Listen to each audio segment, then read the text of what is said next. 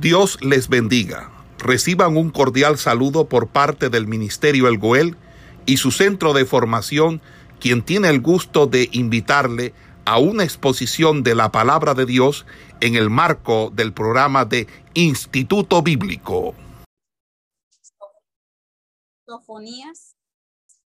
Vamos en esta mañana eh, a exponer acerca de este profeta, ya casi culminando eh, la sección de los profetas menores.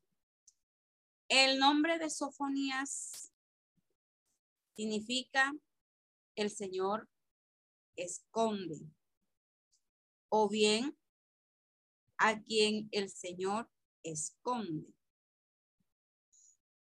Como particularmente a varios profetas que hemos estudiado.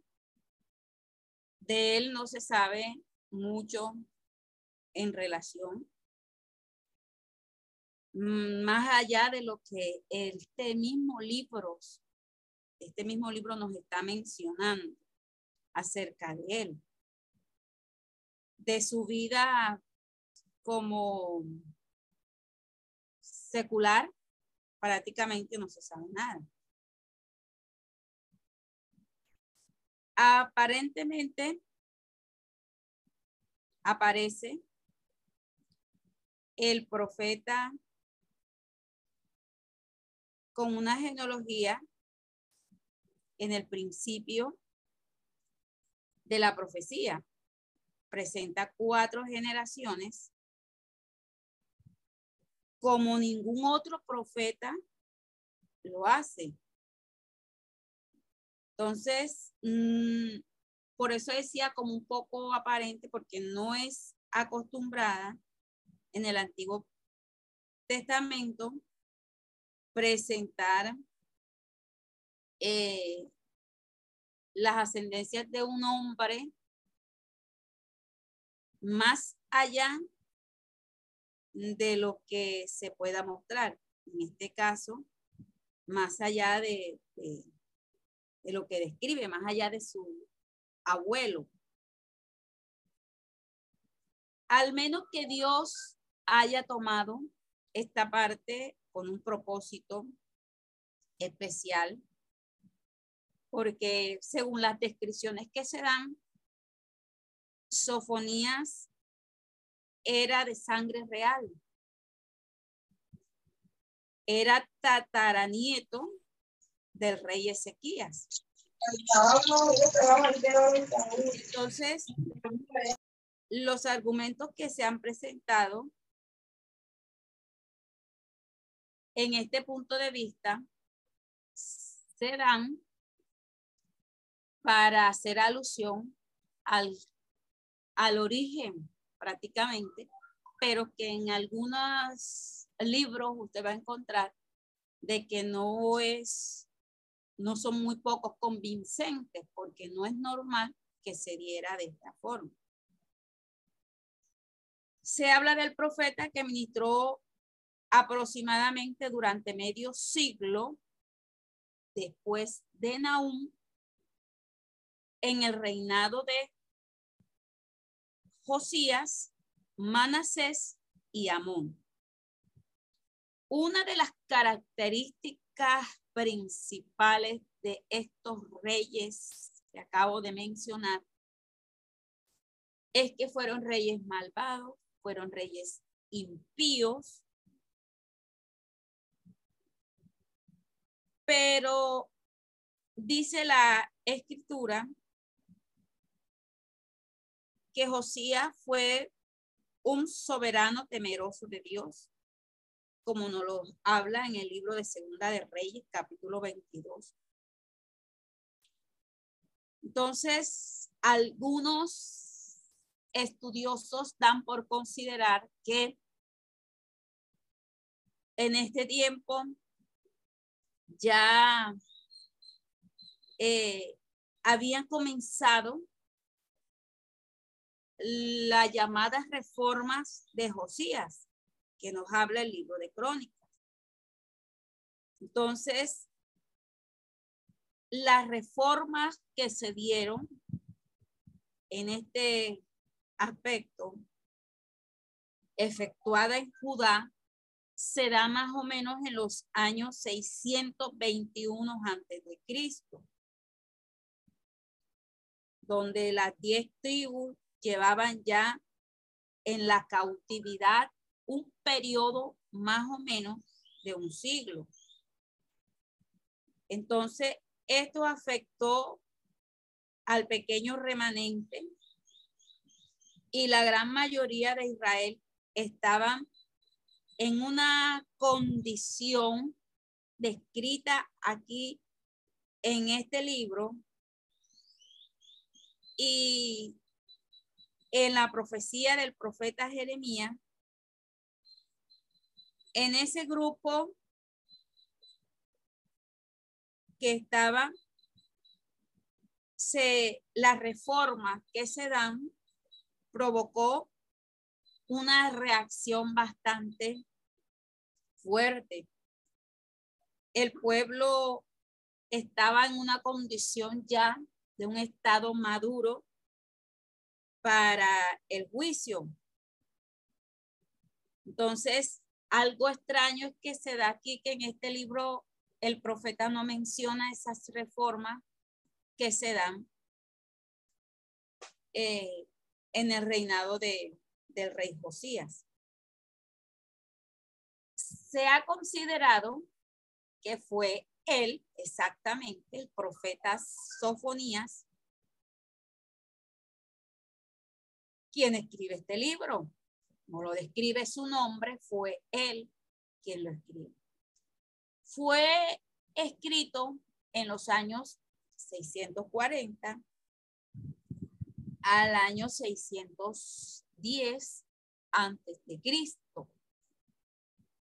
Antes de Cristo se da la fecha aproximada, como le estaba contando ahora, se toma la fecha más o menos en que se da el proceso de las reformas de el rey Josías.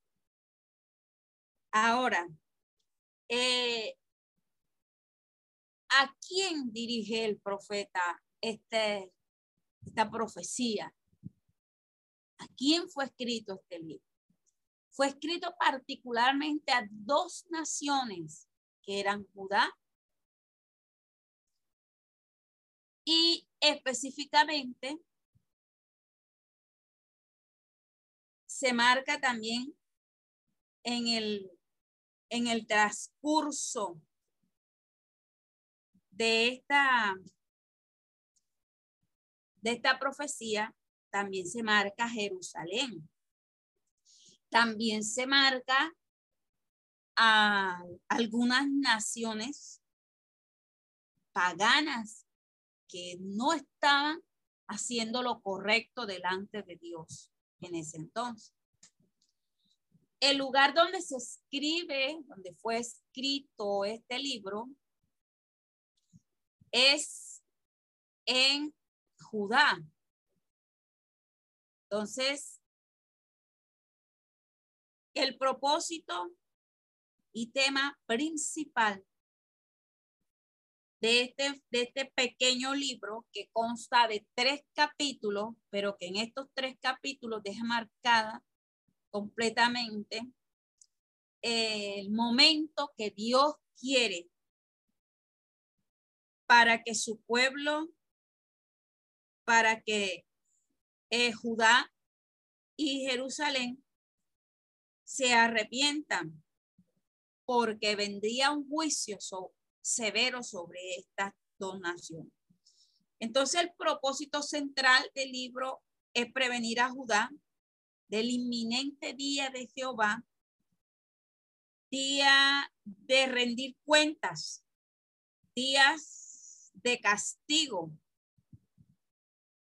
que iba a ser inevitable si esta nación seguía caminando en la corrupción, en la injusticia.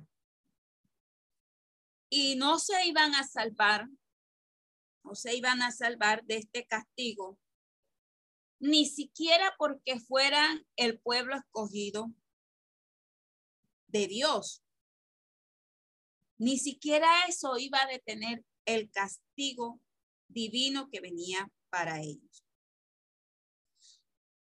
Habla aquí las escrituras de que ese día, ese día sería día de juicio. Día de juicio porque Dios iba en ese momento a descargar o a demostrar todo lo que en términos generales aplicaba a la justicia. Entonces, una de las de los aspectos importantes de este libro era el trabajo que iba a hacer el profeta Sofonías que él intentara mover el temor y llevar a este pueblo al arrepentimiento. Pero una de las cosas que nos llama poderosamente la atención en el libro es que el libro también afirma de que los justos serían librados de ese momento de juicio. Habla de un remanente puro y bueno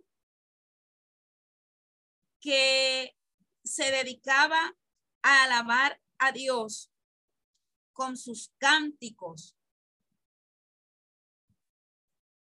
Igual como los demás profetas, el profeta Sofonías no omite en ningún momento porque no lo está haciendo, esa, el devenir de esa liberación divina para él. Entonces, tanto como Sofonías profetizó en los días de Josías, que era el tataraneto de Ezequías, como, como ahorita les dije, por este hecho, Dios comenzó a hacer una obra grande y especial. Hubo un reinado que fue bastante largo, un reinado de un rey que fue catalogado como malo, que hizo cosas muy horrorosas delante de Dios, que fue el profeta Manasés. Entonces, ciertos detalles se dan con respecto al grupo de reyes que en este turno está. Porque de acuerdo a lo que nosotros observemos en lo que data de lo que estos reyes hicieron, era la magnitud del pecado que Dios iba a castigar en estas, en estas naciones. Entonces, era anunciar específicamente ese juicio que vendría. Anunciar el día del Señor, pero también anunciar la misericordia del soberano Dios. bosquejemos el libro en tres partes. En el capítulo 1, usted va a encontrar el día de Jehová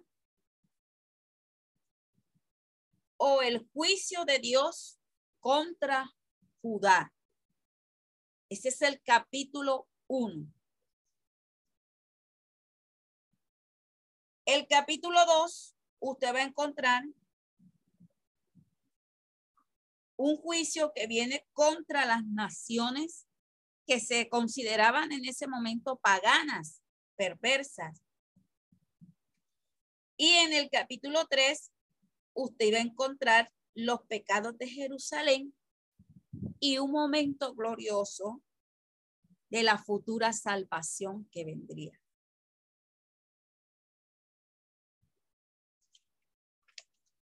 El profeta comienza su libro con un anuncio, el capítulo 1, de una destrucción universal, donde Dios consumirá y destruirá todo lo que haya sobre la faz de la tierra, sea hombre, sea bestias o sea peces, indicando así que el juicio que venía iba a arrasar completamente sobre todo lo que su forma tuviera vida, hombre, animales y peces. Esto con el fin nos recuerda varias acciones dadas dadas con respecto a esto eh, en el libro de Génesis, nosotros vemos cómo Dios en varias ocasiones destruye, indicando así un juicio universal para todos, donde traería grandes problemas. ¿Por qué se va a dar todo este juicio sobre toda esta población? Bueno, porque como le decía, que de acuerdo a la condición de estos reyes y lo que ellos instituyeron, lo que ellos establecieron, así era el pecado que estaba obrando en el pueblo.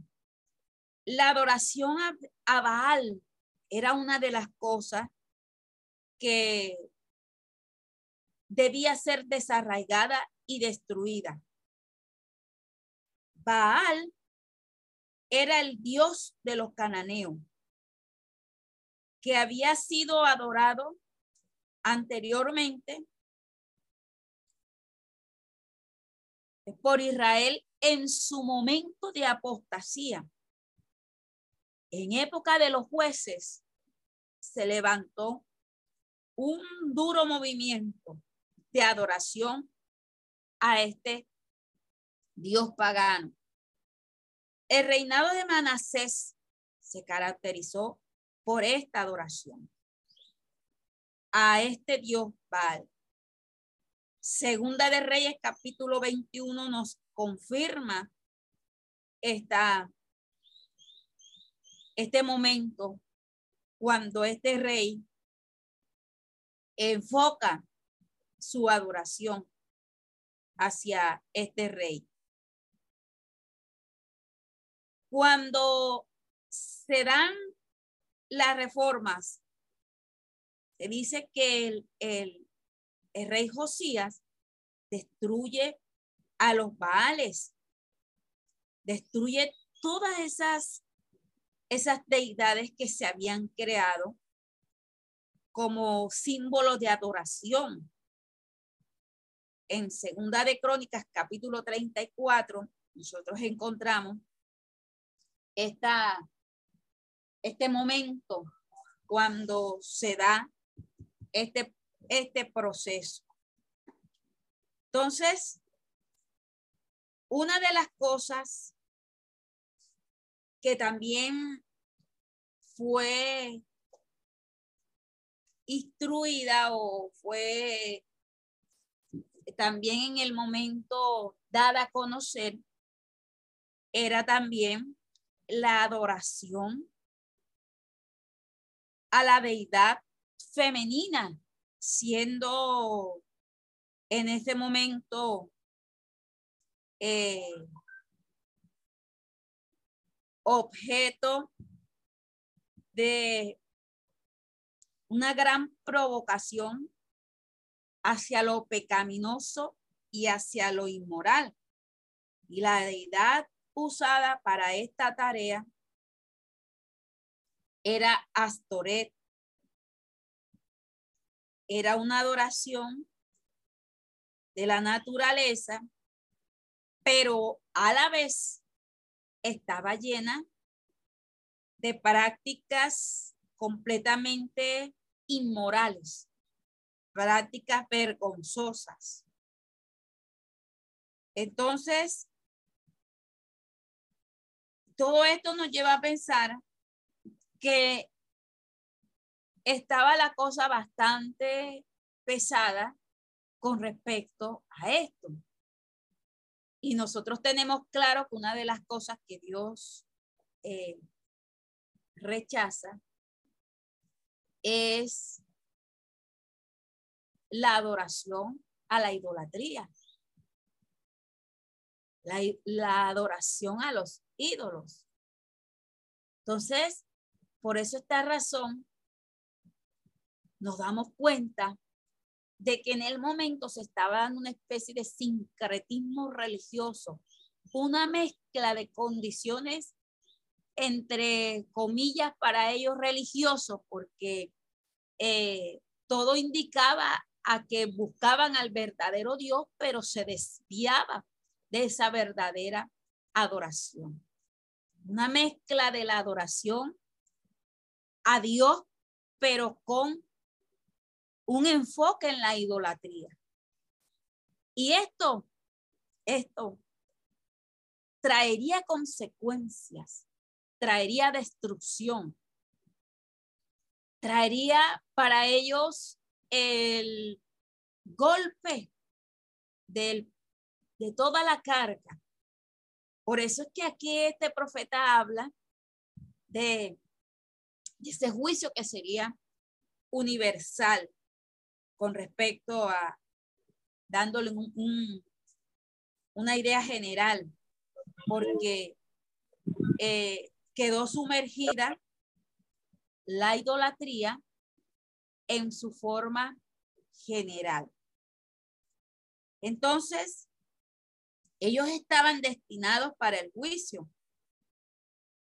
destinados para el juicio que vendría sobre ellos. Otra de las cosas que se daban eh, era una especie de, ritual que se hacía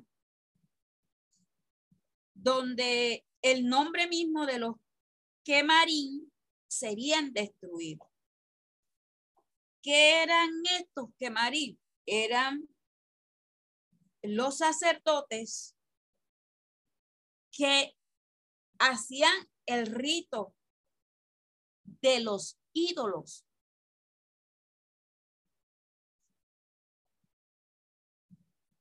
Estos sacerdotes sacerdotes se caracterizaban por algo o en sí su nombre significaba negro, significaba negro porque como eran sacerdotes, pero sacerdotes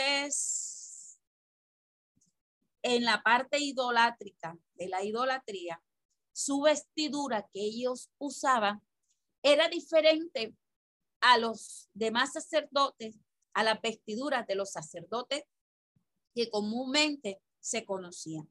La vestidura de ellos eran vestidos negros, tipificando lo oculto, lo pagano, lo perverso, lo que está detrás.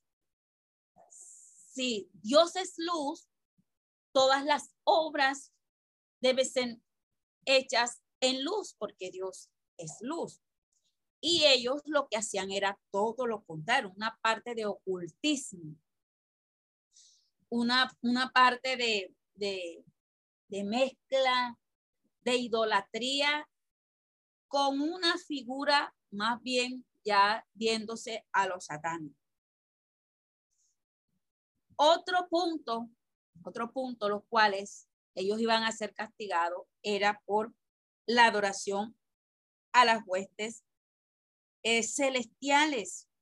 Ellos tenían una forma de, de ver de que el cielo y toda la parte, eh, estrellas, lunas y que conforman el firmamento, necesitaban ser adoradas.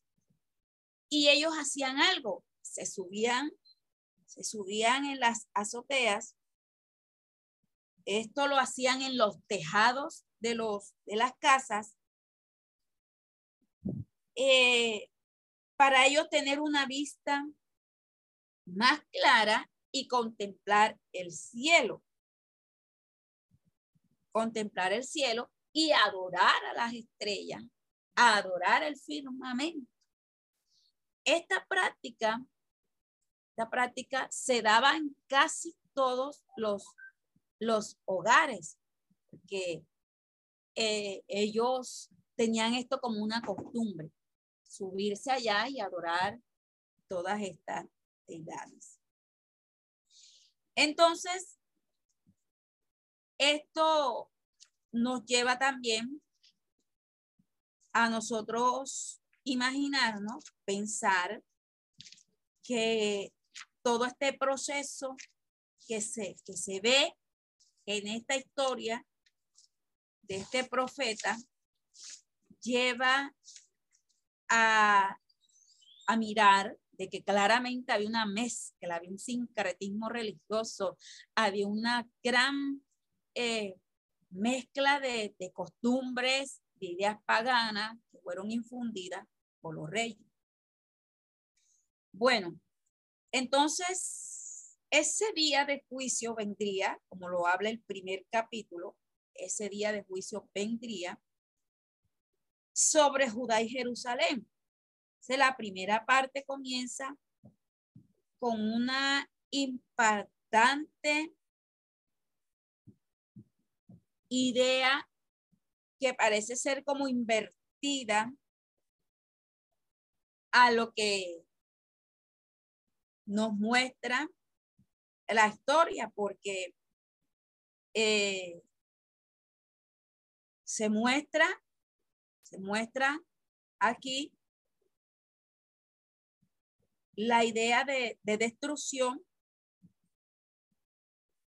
y se muestra en el libro de Génesis, decía una parte invertida a lo que en el principio nos mostraba de que Dios en su forma había ordenado todas las cosas, todo el mundo. Pero ahora todo se volvería en un momento oscuro, en un momento de caos, volviendo es inevitable eh, el juicio. Era todo esto nos llevaba todas estas figuras que muestra aquí el profeta, era eh, para las usa para describir cómo terminaría este proceso. Entonces, todos los líderes que cometieron injusticia, todos los, los centros económicos donde se realizaban préstamos, se, se realizaban endeudamientos, de una forma corrupta, todo esto desaparecería. Todas estas figuras nos muestran ideas para llevarnos a los procesos venideros que vendrían, figuras apocalípticas, para mostrar la importancia de lo que va a suceder. Y todo esto se refiere a un gran ejército que destruiría a Jerusalén. Eh, él nunca da a describir en realidad el nombre eh, de ese ejército que Dios iba a traer para destruir. Pero observando el profeta que vimos anterior y que también nos hablaba de un ejército que vendía el profeta también anterior que fue Miqueas que vimos que nos hablaba también de este proceso, todo indicaba de que a quien Dios iba a tomar como una forma de levantar ese juicio era Babilonia. Entonces, eh, Sofonías nunca menciona esto porque en realidad él quería resaltar el papel de Dios en organizar y darle una forma de auge y la caída de la, de la ciudad. Y eso es lo que en realidad iba a traer una nueva idea, una nueva forma de esperanza a Sofonías. Entonces, todo esto indica a un llamado que hace a escapar de ese momento y a llamar a cualquier persona que estaba en esta condición a que buscara completamente a Dios de verdad. Entonces, de todo aquel que de verdad se enfocara hacia este momento de búsqueda y de adoración a Dios, eh, los iba a llevar o se iban a convertir en ese remanente fiel que Dios estaba buscando. Ese remanente fiel era aquel que quería ser liberado y que en sí se diera la forma de que ellos se arrepintieran y que cambiaran su actitud y su forma hacia Dios.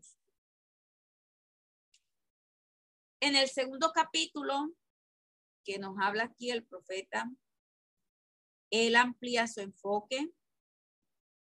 En este enfoque que da, incluye también las regiones que rodean a Judá son eh, los filisteos, los moabitas y también relaciona a los amonitas. También en esta,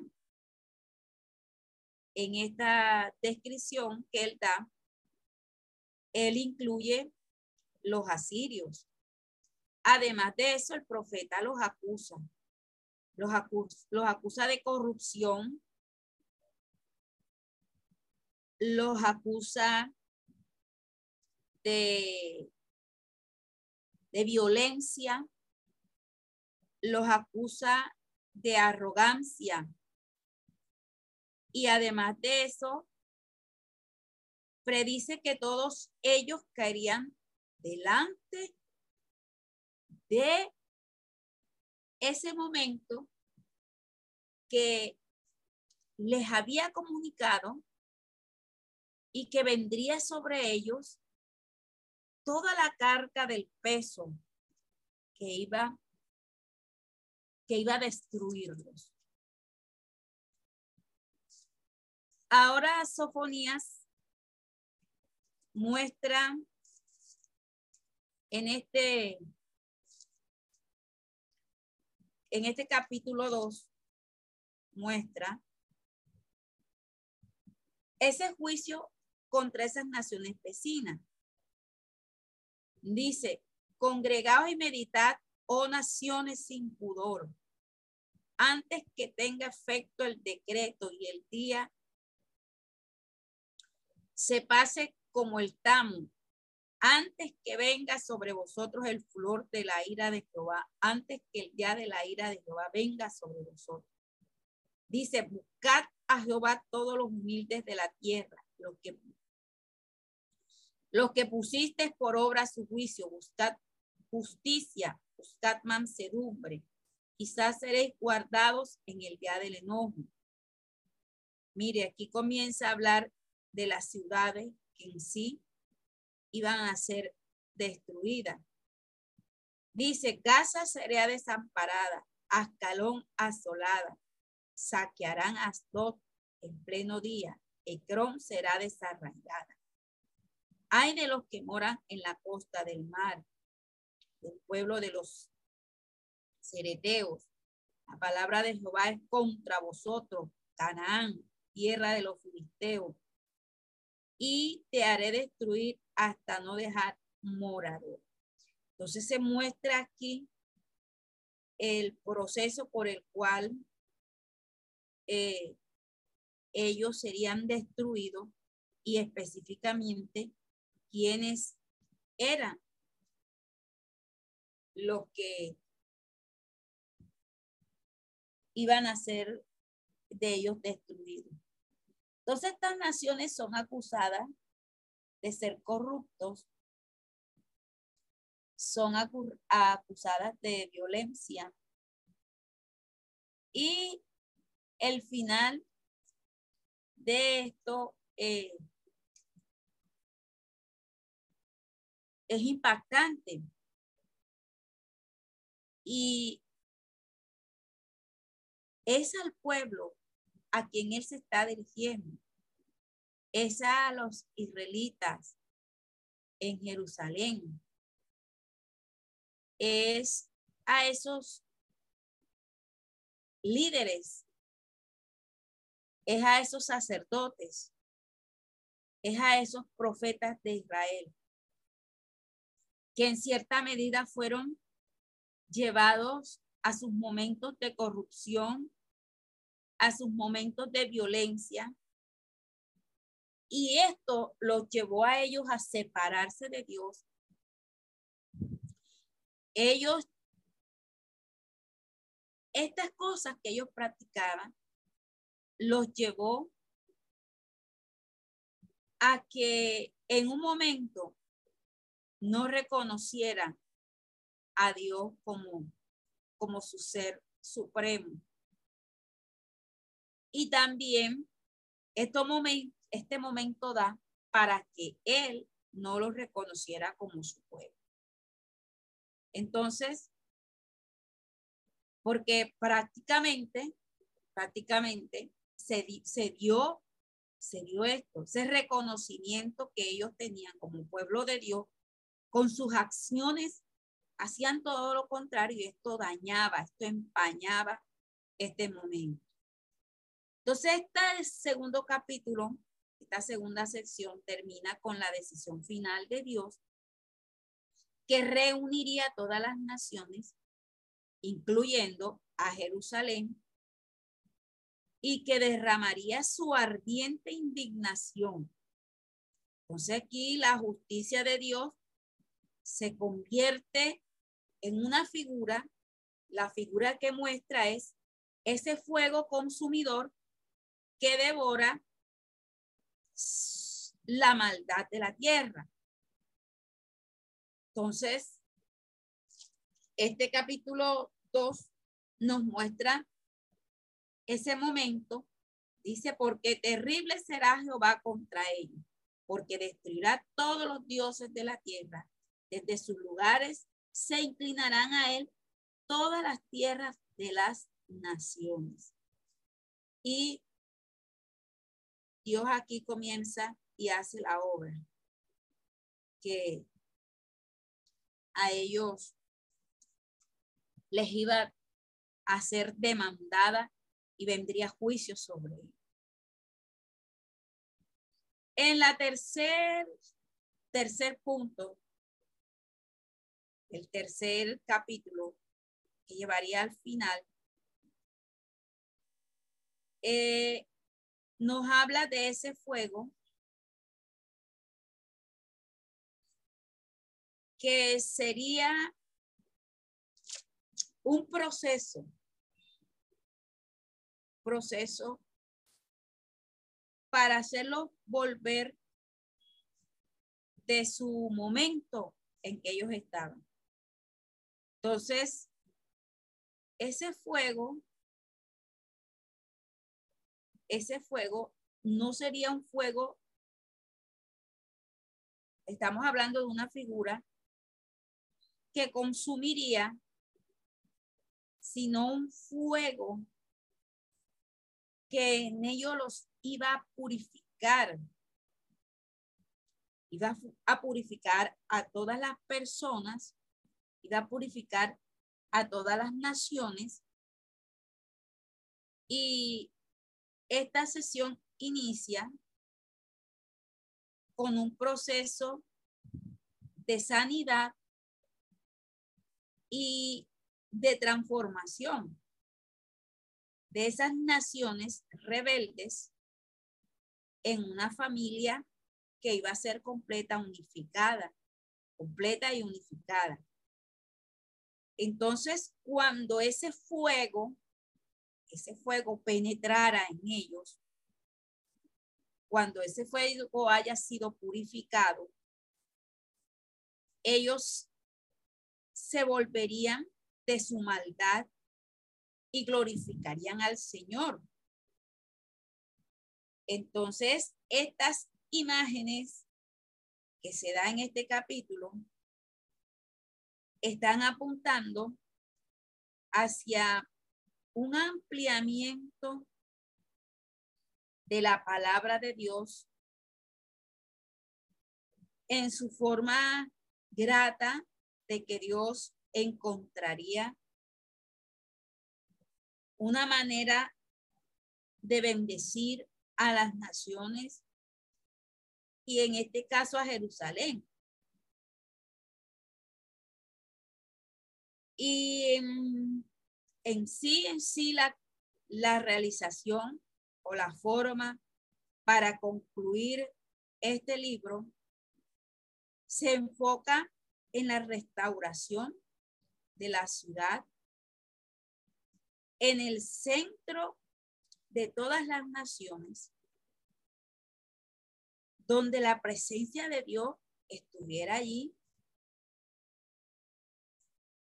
en la ciudad restaurada, junto a ese fiel remanente que ha sido humillado, que ha sido transformado por la misericordia de Dios.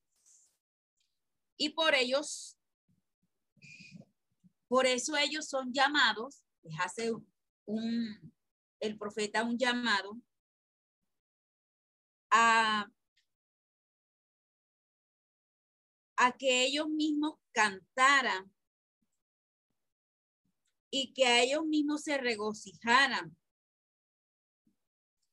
Y luego de todo esto, la sorprendente imagen en que se da es que parece ser que el poeta, Dios aquí se está presentando como ese poeta que también quiere cantar. Sí, porque Dios en su momento vivirá entre ellos y ellos lo celebrarán. Y en pocas palabras será una canción de júbilo, una canción, una canción que bonita. Ahora el profeta le, le, le dice, que en un tiempo él devolvería a los pueblos esa pureza de labios para que todos invocaran el nombre de Jehová, para que les sirvieran en, en un común sentimiento de adoración hacia él. Por eso es que en los últimos capítulos, él le dice, versículos, perdón, él le dice eh, canta, oh hija de Sión, da voces de júbilo, oh Israel, gózate y regocíjate de todo corazón, hija de Jerusalén. Dice, Jehová ha apartado tus juicios, ha echado fuera tus enemigos. Jehová es rey de Israel en medio de ti. Nunca más verás el mal. Entonces, el final de este libro, el poema final termina eh, con un contenido de imágenes, Dios reuniendo a aquellos que fueron marginados, a los pobres, a los quebrantados y colocándolos en un lugar de honor. Entonces, este libro breve, pero que el enfoque que nos, nos da, que nos muestra,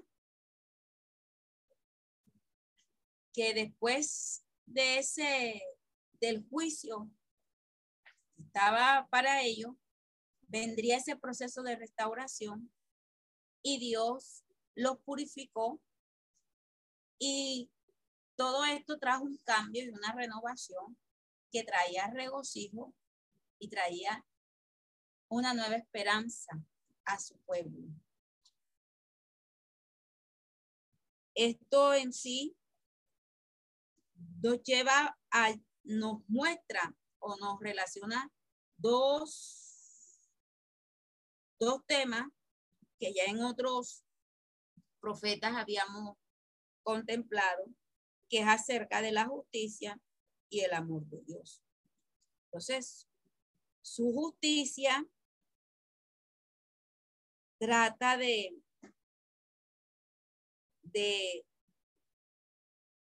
de ese poder, esa facultad que Dios quiere implantar sobre toda la humanidad, donde Dios no toleraría lo contrario a este término. Esto implicaba caminar en rectitud y obediencia a Él, aplicando el amor que era la base principal y primordial en este, en este libro. Entonces, la justicia y el amor serían los dos términos de suma importancia para poder alcanzar esa esperanza futura que viene. Entonces, de esta forma, concluimos el profeta eh, Sofonías. Son desarrollado tres, tres capítulos bien importantes y de gran valor para nosotros. Amén. Gloria a Jesús. Podemos, creo que culminamos aquí la, la grabación. Esperamos que este estudio haya sido de bendición para su vida y ministerio. A Dios sea la gloria. Este es el Ministerio El Goel, vidas transformadas para cumplir el propósito de Dios.